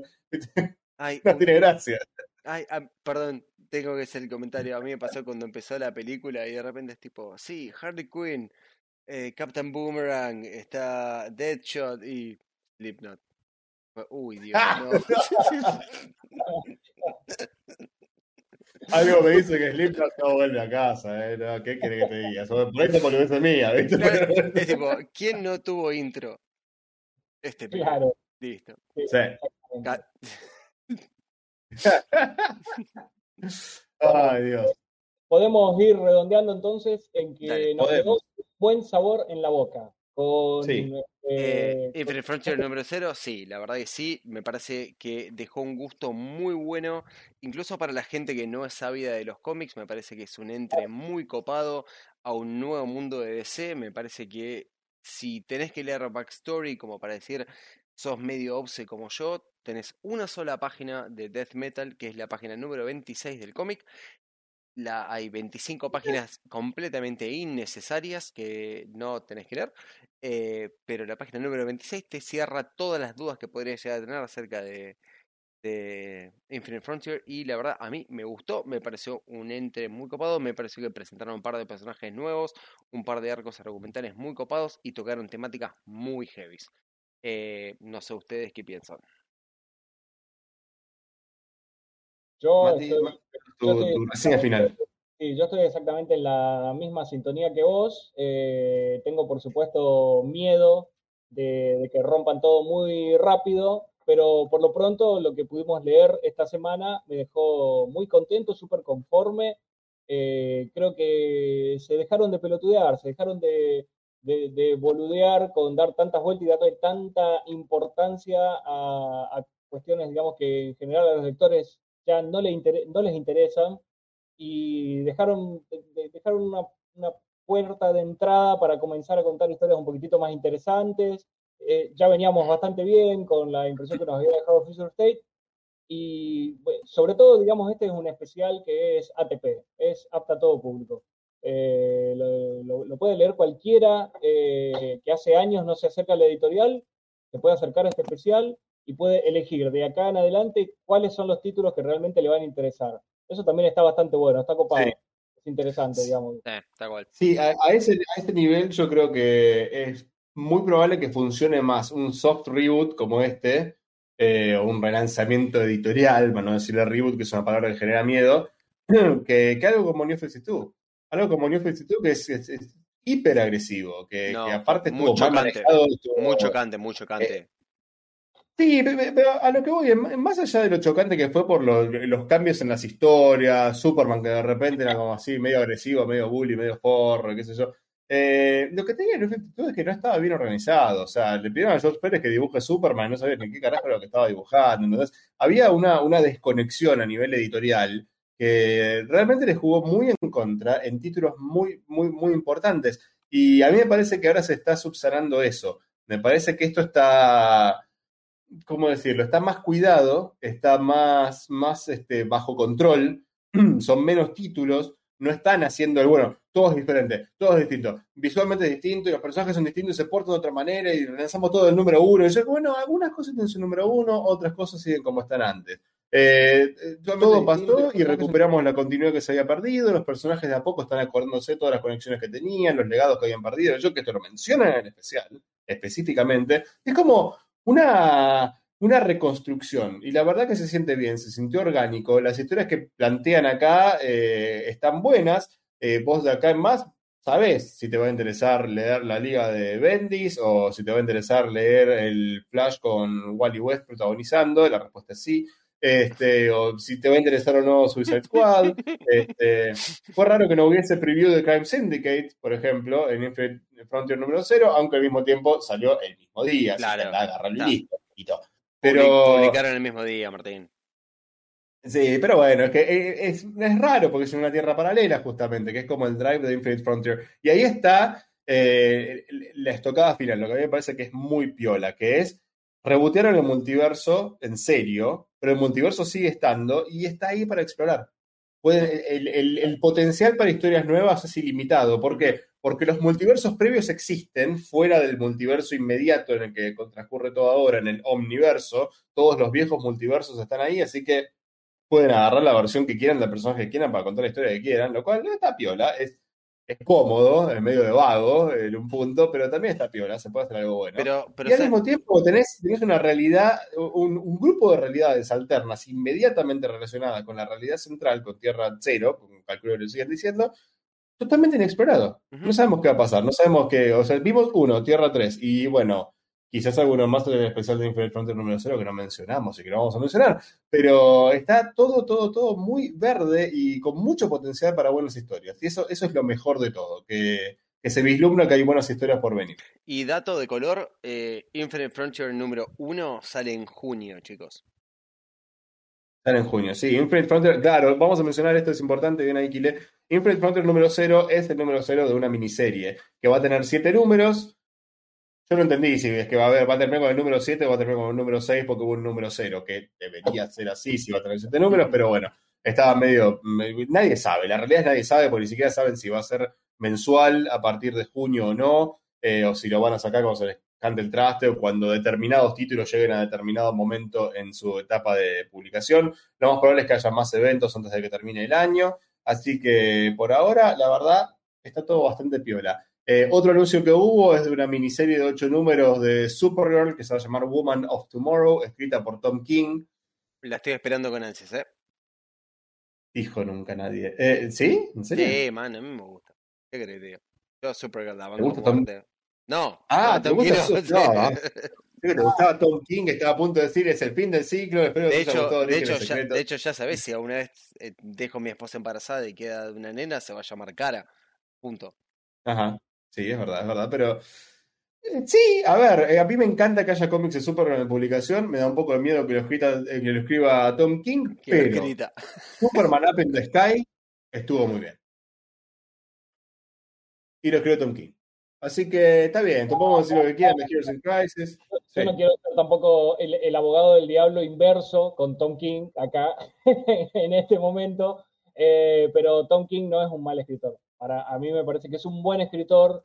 eh, le he leído va- varias cosas geniales a él. Mm. Eh, yo, eh, Mr. Miracle, por eh, mencionar una.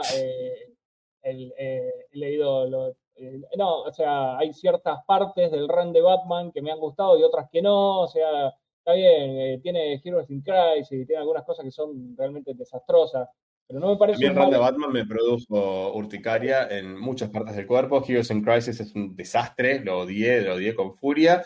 Pero poner Strange Adventures me estaba gustando. Mr. Miracle me pareció genial. Y la gente habla maravillas de la miniserie de Vision que yo todavía no pude leer. Así que tiene sus buenos créditos. Y como te digo, Superman Up in the Sky estuvo re bien. A mí la verdad me gustó mucho, me pareció una muy linda miniserie. Así que quién sabe, por ahí con los kryptonianos va mejor que con los justicieros vestidos de murciélago. Pasa, pasa que te- es una lotería, man. O sea, es, El chabón es medio lotería. sí, sí, sí. tal cual.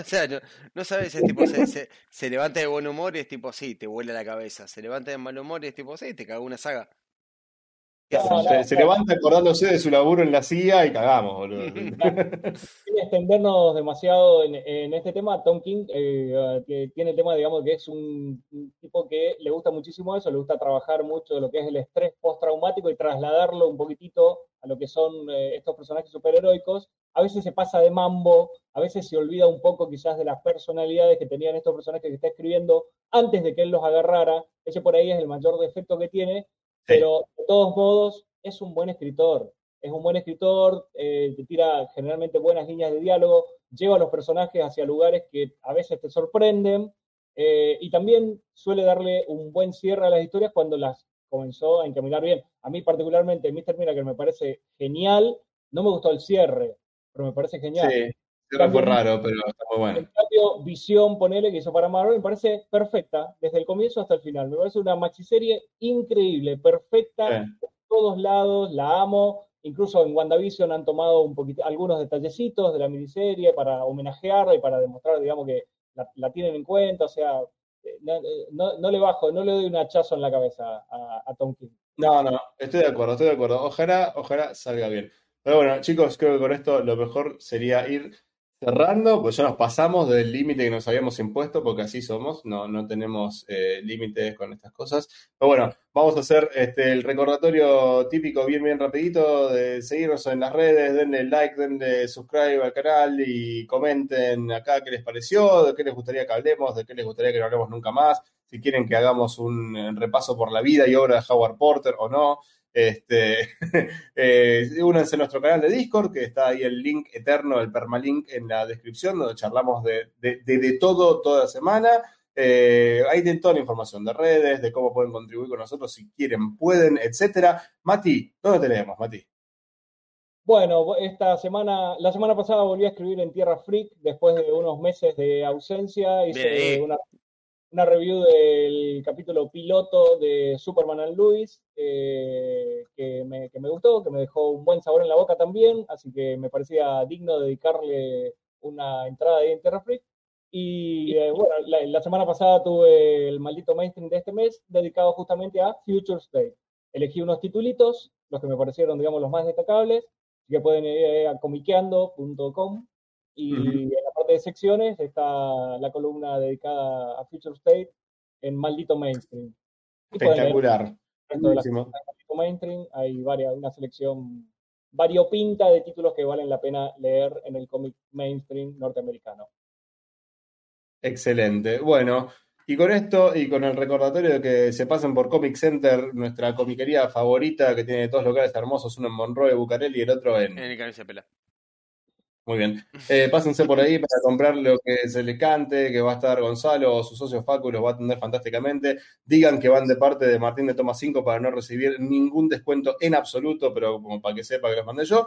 Y, y ya está. Y bueno, nos vemos dentro de un par de semanas con este hermoso ciclo que hemos dado en llamar Orígenes Secretos. Muchas gracias por estar ahí, por la compañía, por el aguante. Y lean todo lo que puedan, loco. Lean todo lo que puedan, disfruten los cómics y nos estamos viendo. Chau, viendo, muchachos. Adiós.